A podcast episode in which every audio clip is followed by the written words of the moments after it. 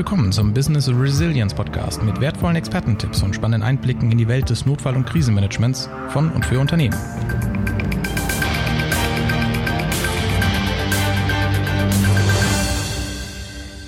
Ich glaube, ich kriege die Krise. Das ist ein etwas antiquierter, vielleicht auch ein etwas äh, psychologisierender Ausruf, der vor allen Dingen eines sagen will, Hilfe, ich bin überfordert. Also nicht ich persönlich. Äh, mein Name ist Thomas Heinemann. Ich bin in der PR der Risiko- und Krisenkommunikation für Unternehmen tätig und ich höre das Wort Krise für meinen Geschmack mittlerweile etwas zu oft. Aber so schräg dieser Ausruf, ich kriege die Krise klingen mag, so viel Wahre steckt in ihm. Im privaten und erst recht in der Welt der Unternehmen. Krisen sind enorme Herausforderungen und immer wieder auch Überforderungen. Zumindest dann, wenn sie, das zeichnet Krisen aus, unvorhergesehen und mit einer enormen Wucht auftreten. Und, das ist das Entscheidende, wenn man nicht weiß, wie man mit einem Krisenszenario umgehen soll oder wie man darauf reagieren soll. Bei mir ist heute Robert Osten, Geschäftsführer der Yugitas GmbH. Er und sein Team beraten kleine und große Mittelständler, Industrie- und Indus Institutionen aus dem Bereich der kritischen Infrastrukturen. Das Krisenmanagement, IT und IT-Notfallmanagement sind sein Tagesgeschäft. Daher freut es mich, heute mit Robert Osten einen echten Experten für Krisen oder besser gesagt für Bewältigungsstrategien von Krisen in Unternehmen und äh, bei uns im Podcast begrüßen zu dürfen. Robert, das Wort Krise. Ja, das erfährt derzeit eine wirklich inflationäre Verwendung. Vielleicht gibst du uns eingangs mal eine Einordnung, was denn wirklich eine Krise ist und wie sich die Krise von anderen Szenarien wie einem Notfall oder der Katastrophe, der Eskalation noch abgrenzen lässt. Ja, hallo Thomas. Ich bin da völlig bei dir. Das Thema Krise ist, glaube ich, im Moment äh, einfach sehr, sehr stark belastet und man muss doch deutlich unterscheiden, weil wir immer wieder merken bei unseren Kunden, dass diese Begriffe wahnsinnig durcheinander geworfen werden. Grundsätzlich gehen wir davon aus, dass ähm, ein Ereignis, was stattfindet und so nicht gewollt ist oder ähm, etwas eintritt, äh, was man so nicht ähm, in seinen Prozessen erwartet, als Notfall betrachtet wird. Das heißt, ähm, Unternehmen definieren im Prinzip die Schwelle was ein Notfall in diesem Unternehmen ist, ganz für sich alleine. Auf der anderen Seite gibt es natürlich gewisse Anhaltspunkte aus den entsprechenden Normen heraus, die letztendlich einem sagen, dass ein plötzliches und dringendes, üblicherweise unerwartetes Auftreten eines Ereignisses das sofortige Handeln erfordert und eine unmittelbare Gefahr für die Werte der Organisation oder für Personen darstellen. Das ist, sage ich mal, die Normendefinition von einem Notfall. Und die Schwelle bedeutet, bedeutet meistens, wenn man diese Notfallschwelle überschreitet, dass man als Abteilung oder als Unternehmen damit nicht mehr alleine fertig wird. Also dass man eine andere Organisationsform braucht, eine sogenannte besondere Aufbauorganisation, sagen wir im Deutschen, die im Prinzip das Notfallmanagement erstmal organisatorisch darstellt. Mhm. Kannst du mal ein Beispiel für einen Notfall geben, der jetzt noch keine Krise ist, aber zu einer Krise werden kann? Der kleine Cyberangriff, die kleine Cyberattacke zum Beispiel. Ähm, ein paar Rechner sind verschlüsselt, aber noch nicht das ganze Unternehmen arbeitsunfähig. Das ist sicherlich schon als Notfall zu betrachten, insbesondere weil es das Potenzial hat, zu einer Krise zu werden. Da sind wir direkt bei dem nächsten Begriff, der, der, der ja so inflationär benutzt wird, wie du eingangs gesagt hast. Bei einer Krise geht man schon eher davon aus, dass Teile eines Unternehmens oder ein ganzes Unternehmen im Fortbestand gefährdet sind. Das heißt, dass wirklich ähm, eine Krise, wenn sie nicht ausreichend behandelt wird, dazu führt, dass das Unternehmen oder Teil des Unternehmens danach nicht mehr existieren. Und das ist sicherlich noch nicht der Fall, wenn einzelne Rechner von einem Verschlüsselungstrojaner ähm, verseucht sind. Aber wenn man dann eben nicht eingreift in, diesem, in dieser Notfallsituation, kann es durchaus dazu kommen. Und ähm, ich glaube, das ist so ein ganz wichtiger Punkt, dass es auch immer irgendetwas dazwischen gibt. Und das ist natürlich für Leute, die sich ähm, nicht tagtäglich mit dem Thema beschäftigen, sehr schwer zu greifen. Was ist denn jetzt schon ein Notfall? Wo bin ich vielleicht in der Krise?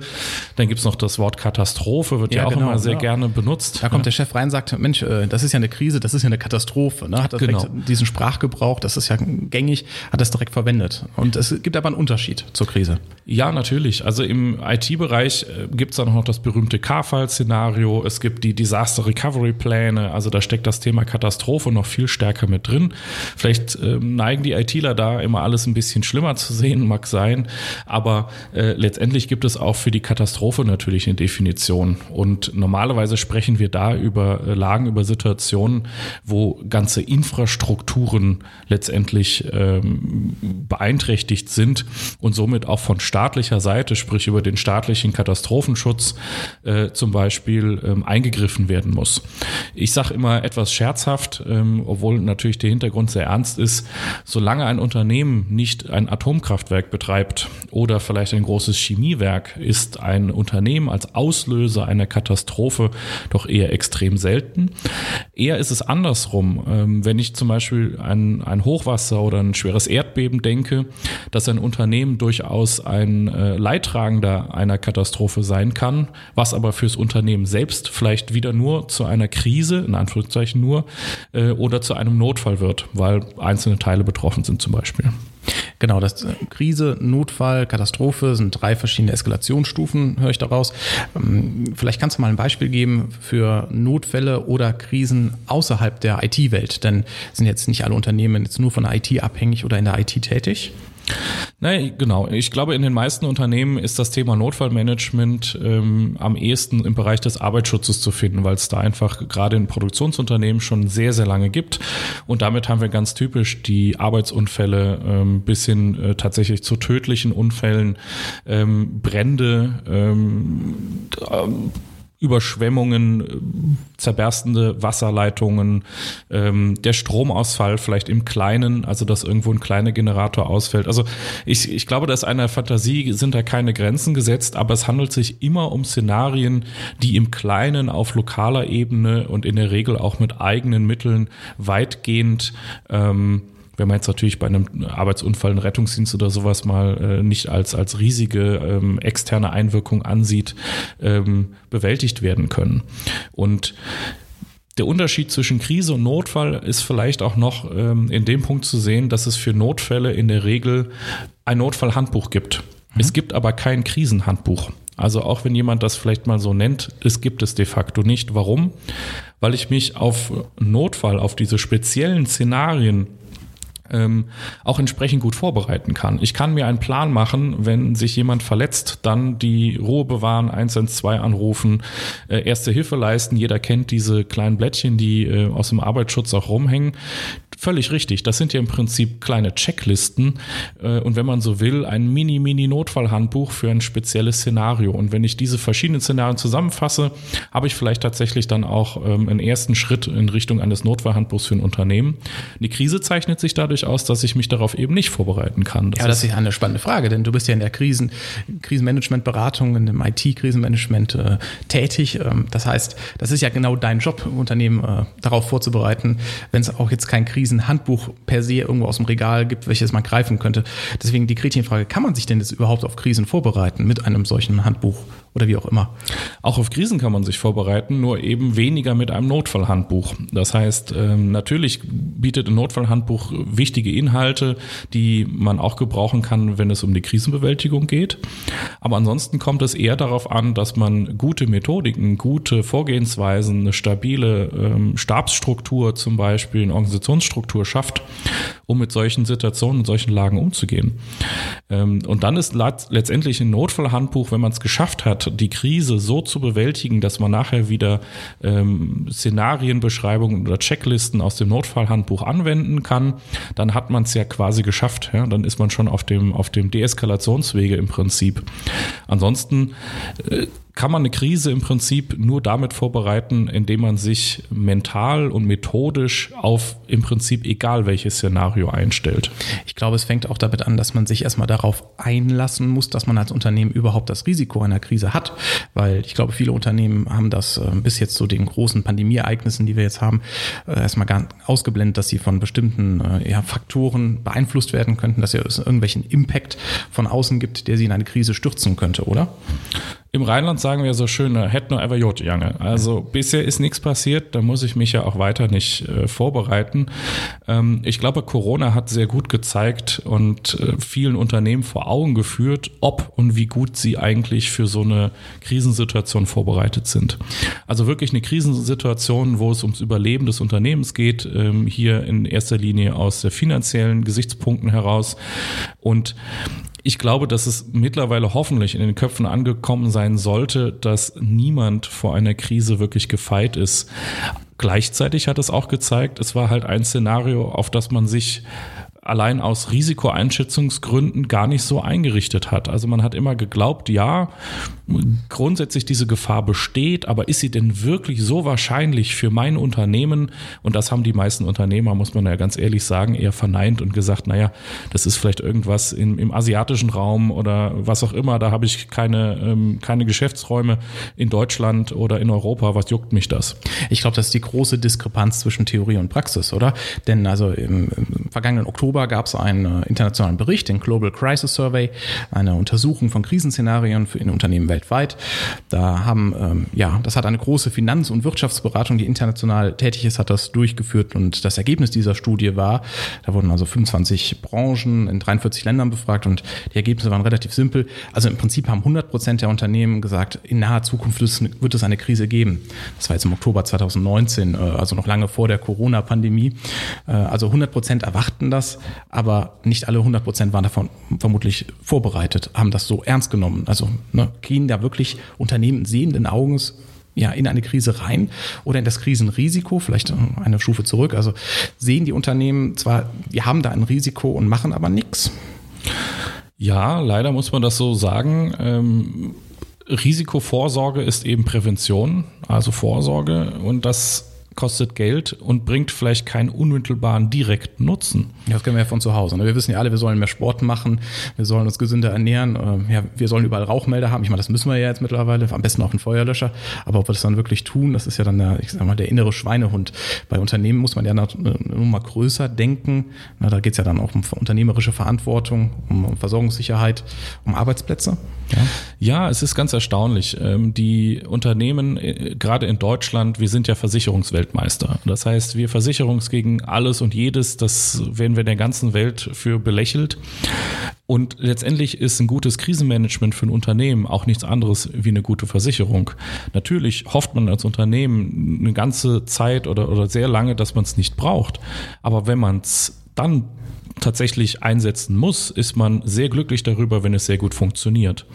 Und das ist tatsächlich ein Thema, was ich nicht so einfach auslagern kann. Ja, es gibt sowas wie Cyberversicherung etc., da können wir vielleicht noch mal eine eigene Folge zu machen, ähm, sehe ich durchaus auch kritisch. Aber ähm, es gibt eben ganz viele Szenarien, gegen die sich ein Unternehmen nicht einfach nach außen versichern kann, sondern nach innen aufstellen muss.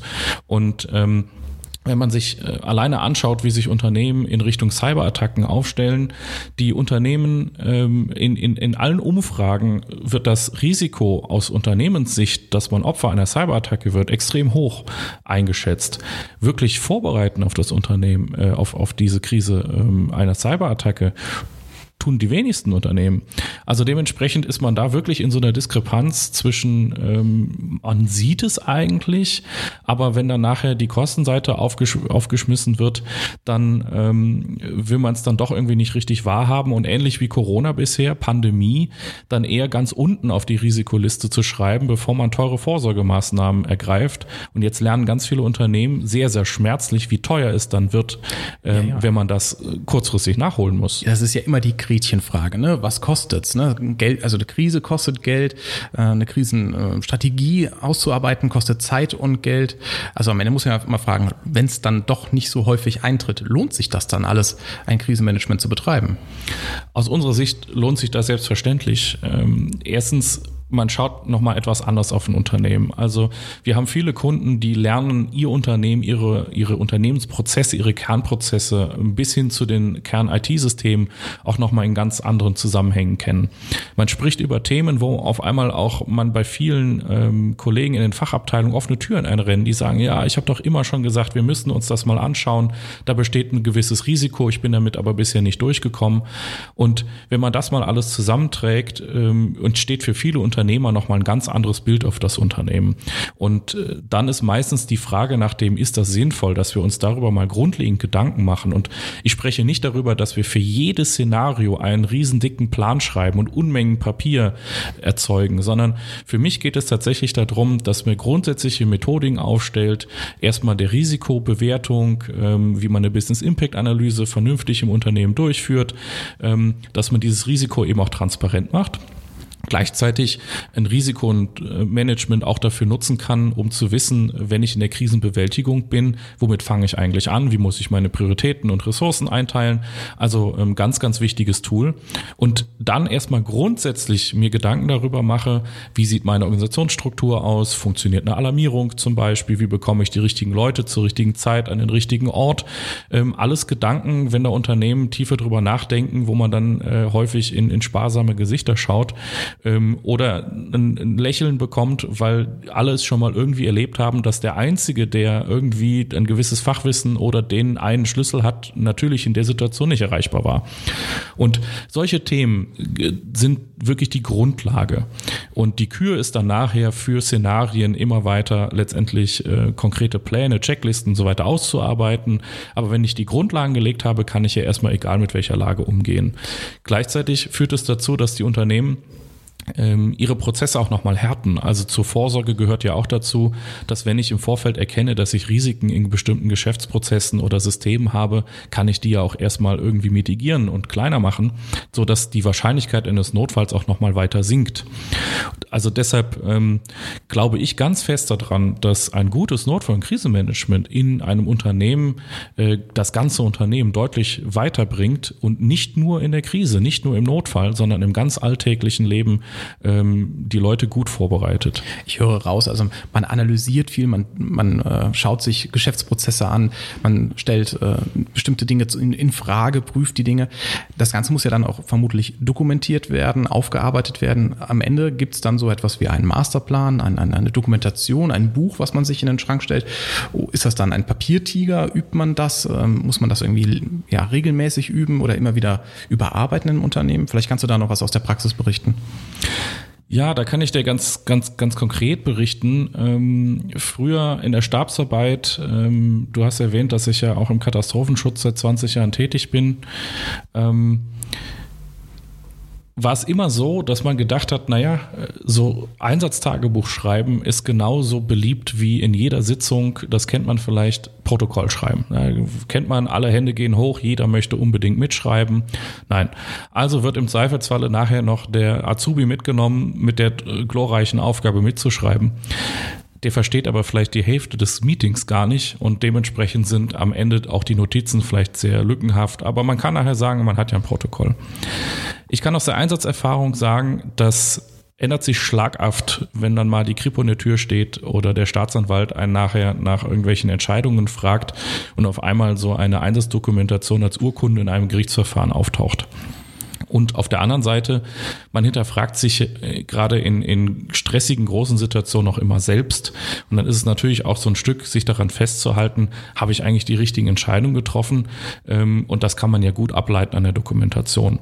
Und fürs Unternehmen die ganze Organisation ist das natürlich die einzig vernünftige Möglichkeit, vernünftig zu rekapitulieren was haben wir da eigentlich gemacht? Wie lang war eigentlich die Zeit zwischen dem Erkennen des Ereignisses und der Alarmierung und bis wir tatsächlich angefangen haben, die ersten Aufträge nach draußen zu geben? Warum hat das so lange gedauert? Können wir uns da verbessern? Also deshalb, meine Einstellung zum Thema Dokumentation hat sich aus der praktischen Erfahrung heraus grundlegend geändert. Ich glaube, da darf halt, und nichts Böses gegen die Azubis, aber da muss tatsächlich jemand ran, der vom Thema auch was versteht und entsprechend eine sehr gute, belastbare Dokumentation macht. Mhm man kann daraus extrem viel lernen. Und übrigens machen das jetzt gerade auch mit unserer Hilfe sehr viele Unternehmen aus dem Thema Corona. Gerade die, die gesagt haben, naja, Notfall- und Krisenmanagement war bisher nicht so unser Steckenpferd und jetzt ja irgendwie in das Thema reingestolpert sind und das Ganze dann nicht Krisenstab, sondern Taskforce oder Arbeitsgruppe oder was auch immer genannt haben die machen ja jetzt gerade die Erfahrungen, was da gut und was da schlecht gelaufen ist. Und da kann ich allen nur raten, schreibt das auf, macht eine Plus- und Minusliste und ähm, wir helfen natürlich auch sehr gerne dabei, äh, gerade das Minus abzustellen und das Plus äh, im Unternehmen extrem äh, äh zu festigen. Ähm, alle reden gerade über die zweite Welle. Ähm, das heißt, es könnte nochmal auch akuter werden, dass man diese Sachen nochmal braucht. Und ansonsten ich glaube, es ist relativ gewiss, der Notfall und die Krise kommt. Man weiß noch nicht wann. Genau, das Stichwort wann. Du hast es eben auch schon mal angesprochen, äh, den Faktor Zeit. Wie wichtig ist Zeit? Ich meine, Einstein sagt, Zeit ist relativ, aber wir erleben ja in der Praxis, Zeit ist unaufhaltsam. Die läuft immer weiter, die Uhr tickt und tickt. Und du hast eben gesagt, ähm, in der Dokumentation ist es wichtig zu wissen, wann sind Entscheidungen gefällt worden, wann hat man wie schnell reagiert. Also wie wichtig ist Zeit im Krisenmanagement? Äh Zeit ist ein, ein sehr wichtiger Faktor und es kommt natürlich immer so ein bisschen auf den ähm, unterschiedlichen Fall an.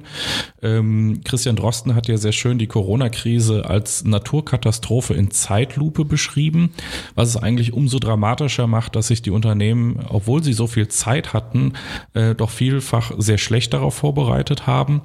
Es gibt andere Szenarien wie tatsächlich der Arbeitsunfall oder eine Cyberattacke. Da geht es um Minuten, wenn nicht Sekunden, die darüber entscheiden, entscheiden, ob äh, jemand überlebt oder ein, ein System überlebt ähm, oder nicht. Ähm, es gibt im Cybersecurity-Bereich die berühmte 1.10.60-Regel. Das heißt, man hat herausgefunden, dass professionelle Hacker, so Niveau Cybermafia, 60 Minuten brauchen, um zu, zum sogenannten Lateral Movement anzusetzen, also sich im Unternehmensnetzwerk äh, so eingedrungen zu sein, dass sie sich weiter bewegen können. Und ähm, daraus hat man abgeleitet, dass man innerhalb von einer Minute detektieren muss, dass man überhaupt ein Problem hat, dass man angegriffen wird. Also sehr hohe Herausforderungen fürs Monitoring und für die Überwachung und innerhalb von zehn Minuten Gegenmaßnahmen einleiten muss. Das heißt, ich muss ja sehr schnell auch über dieses Ereignis in Kenntnis gesetzt werden durch meine Systeme und irgendjemand muss dann anfangen zu arbeiten. Und ganz zufällig, wenn man aus dem anderen Bereich dann rüberschaut, sieht man, naja, eine Minute, zehn Minuten, 60 Minuten, das haben äh, viele Rettungssanitäter schon mal im Bereich vom Schlaganfall gehört. Ja, also das heißt, innerhalb von einer Minute muss der Rettungswagen aus der Wache rausrollen nach Anruf, innerhalb von zehn Minuten ähm, am Unfallort angekommen sein, am Notfallort angekommen sein und innerhalb von 60 Minuten muss das Lysefenster für ähm, die entsprechende Medikation eingehalten werden. Genau, also um den Schlaganfall dann im Krankenhaus noch behandeln zu können. Richtig. Ja. Und da sieht man dann ganz erstaunliche ähm, Überlappungen, die natürlich dazu führen, dass man sich auch mal ein bisschen über den Tellerrand schauen kann, ähm, wie machen die das denn? Ja, also wie funktioniert das eigentlich? Welche Mechanismen wirken da? Äh, wie bekommt man das in so einem Zeitrahmen hin? Und und ich glaube, sowas ist zum Beispiel für Unternehmen auch sehr wertvoll, sich darüber Gedanken zu machen. Ähm, gerade wenn ich keine 24-7 besetzte IT habe, wie, wie halte ich denn sowas ein innerhalb von einer Stunde? Genau, im Rettungsdienst ist es ja so, das sind ja Standardverfahren, die immer wieder geübt werden, die äh, routiniert sind, die äh, auch immer wieder, ich sag mal, in der, das, es gibt eine Auswertung, wie, wie schnell sind die Fahrzeuge ausgerückt, wie schnell waren sie dort. Äh, wenn ich jetzt das nochmal, das Beispiel zurückdrehe äh, zum Thema Faktor Zeit, ähm, wann ist denn der richtige Zeitpunkt, sowas dann zu üben? Weil ich sag mal, die Unternehmen sind ja jetzt in der Krise, die können das jetzt gar nicht mehr üben, die können sich jetzt gar nicht mehr drauf äh, ja, einrichten. Und Corona hat ja viele Unternehmen in ein Krisenszenario reingerückt, in welches vorher unvorhersehbar war, unvorstellbar war. Ich äh, greife nochmal zurück auf diesen Global Crisis Survey. Darin hatten die Studienautoren gesagt, rund äh, 32 Prozent der bundesweit befragten Führungskräfte ähm, hatten halt angegeben, dass sie äh, ihre Krisenreaktionsfähigkeit regelmäßig überprüfen und testen würden. Das heißt, das Gros macht es ja nicht. Das heißt, genau das, was wir eben im Rettungsdienst sagten. Im Rettungsdienst wird das geübt, immer wieder analysiert. Das macht man auch selbst dann, wenn man ein solches Krisenhandbuch, Krisenmanagement dann ähm, sich für ein Unternehmen erarbeitet, nicht. Ähm, ja, wie wichtig spielt da das Thema Üben und Anwenden? Und wann ist der richtige Zeitpunkt, damit anzufangen, das zu üben und anzuwenden? Nee, ich vergleiche das immer mit einem Erste-Hilfe-Kurs. Ja, man macht das einmal zum Führerschein, weil man es muss und dann hofft man ein Leben lang, dass man es nicht braucht. So, und wenn man dann nach 20 Jahren ist der Führerschein schon her und damit auch der Erste-Hilfe-Kurs irgendwo doch an einer Situation vorbeikommt, ähm, wo man diese Kenntnisse bräuchte, hat man sie vergessen. Oder man kann sie, kriegt sie nicht mehr richtig zusammen und hat dann eine Unsicherheit. Und das ist ja das, was man häufig äh, beobachtet. Ähm, die Leute, obwohl sie alle einen Führerschein haben, von einer Autobahn bei einem Unfall und alle, die da äh, vorbeikommen und einen Erste-Hilfe-Kurs haben müssen, weil sie ihn mal gemacht haben müssen, wie wenig Leute dann tatsächlich doch konkret helfen. Also das, ein Plädoyer, den Kurs nochmal aufzufrischen, höre ich das. Das sowieso, das sowieso. Und das lässt sich aber auf Unternehmen auch übertragen. Man kann nicht ein Notfallmanagement oder ein Krisenmanagement aufstellen und dann einfach hoffen, sondern man muss es einfach üben. Und ähm, das Lernen über Erfahrung ist da das Einzige, was hilft. Man kann sich noch so toll zertifizieren lassen. Zertifizierung wird einem nie bestätigen, ob das, was man aufgeschrieben hat, in der Praxis auch wirklich funktioniert, jeder seine Rolle kennt, äh, der Informationsfluss funktioniert etc. Und das bekommt man nur raus, entweder über einen Realfall, ähm, den man, wie wir eben gesagt haben, auch entsprechend dokumentiert und auswertet. Das will man aber natürlich auch nicht hoffen, dass man ähm, verschiedenste Szenarien, und da gibt es ja durchaus sehr brutale, ähm, wirklich eintreten. Das heißt, wie bekommt man sowas in den Griff? Man muss es üben. Ja, wir nennen das dann aus der IT immer sehr gerne im Sandbox-Modus. Also ich habe meinen Sandkasten, ich kann verschiedene Sachen ausprobieren. Es geht nichts echt kaputt, aber man lernt die Methodik, man lernt die Verfahrensweise, man lernt die Prozesse kennen, man lernt die Rollen kennen, man darf Fehler machen. Ähm, man darf sich da durchaus auch ähm, probieren und versuchen. Und die Erfahrung, die man daraus mitnimmt, die ist nicht zu bezahlen. Das ist einfach äh, Wahnsinn, äh, was wir da immer wieder sehen, äh, was die Leute auch für den Alltag daraus ziehen. Alleine äh, durch dieses sehr starke, es ist ja echter Stress, der da produziert wird, ähm, äh, die die Zusammenhalt oder der Zusammenhalt zwischen den Personen, die dort üben, ähm, der überträgt sich auch äh, letztendlich auf den Alltag. Ähm, alle merken, wie wichtig Vorbereitung ist. Das heißt, sie bereiten sich ganz automatisch auch in ihrem Alltag auf eine solche Situation vor, weil sie vielleicht in so eine Stresssituation nicht nochmal so äh, hineinkommen wollen. Und äh, das führt insgesamt dazu, dass ein ganzes Unternehmen ähm, deutlich resilienter wird, ähm, weil Resilienz beginnt auch da halt im Kopf. Genau, und jetzt sitzen einige Unternehmen äh, gerade im Sandkasten, probieren es aus und äh, dann nimmt man im Sandkasten aufgrund der Krisensituation drüben die äh, Wände weg und das Wasser wird noch reingelassen in den Sandkasten. Jetzt wird's ernst, jetzt ist die Krise da. Ähm, viele Unternehmen können jetzt nicht mehr zurück in den Sandkasten, um jetzt mal dieses Beispiel nochmal aufzugreifen. Also viele Unternehmen müssen es vermutlich jetzt in der Praxis lernen. Kann man das so sagen? Geht, kann man in der Praxis lernen? Und was sollte man aus dieser Praxis dann vielleicht für die Zukunft mitnehmen? Ja, ich glaube, Unternehmen, die gerade im Krisenmodus unterwegs sind, haben ja gar keine andere Möglichkeit als zu lernen. Ähm, selbstverständlich kann man sich dort externe Hilfe holen, die vielleicht diese Lernkurve etwas steiler gestalten, weil man eben gewisse Erfahrungen, gewisse Best Practice da letztendlich mitbringt und ähm, auch ein bisschen ähm, ja äh, coachen kann ähm, im konkreten Szenario. Gar keine Frage. Wichtig ist aber aus meiner Sicht auch, dass man letztendlich ähm, entsprechende, wie es so neudeutsch schön heißt, Lessons learned daraus zieht ähm, wie ich schon mal gesagt habe, was ist gut gelaufen, was ist schlecht gelaufen und das tatsächlich in der Organisation dann auch ähm, festigt, optimiert und vielleicht dann eben auch in konkrete Pläne gießt. Also dementsprechend aus meiner Sicht ist die gerade die Situation, ähm, in der wir stecken und diesen Krisenmodus, in dem sich vielen befinden, eine extrem gute Chance, dass man dieses Thema in den Unternehmen jetzt ähm, aufnimmt, verfestigt ähm, und man eben nicht nicht, nachdem man so die Klippe überwunden hat, ähm, letztendlich äh, wieder ganz zum Normalen zurückkehrt und äh, denkt alles wie vorher und äh, die nächste Pandemie ist doch bestimmt, ist ja äh, ein Jahrhundertereignis. Dementsprechend äh, können sich meine Nach-Nachfolger um dieses Thema kümmern. Das wäre wieder genau die gleiche Verhaltensweise, die vielleicht vorher dazu geführt hat, dass man überhaupt in so eine Krise äh, geraten ist.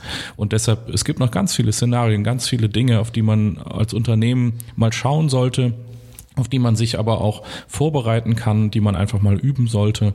Und ähm, dementsprechend äh, geht es da, glaube ich, an Themen nie aus. Und wenn man es so gestaltet, wie ich gesagt habe, dass ähm, das für den Alltag auch relevant ist, mhm. ähm, dann ist das äh, Präventionsthema, kostet ja nur Geld und bringt gar nichts, glaube ich, relativ schnell vom Tisch.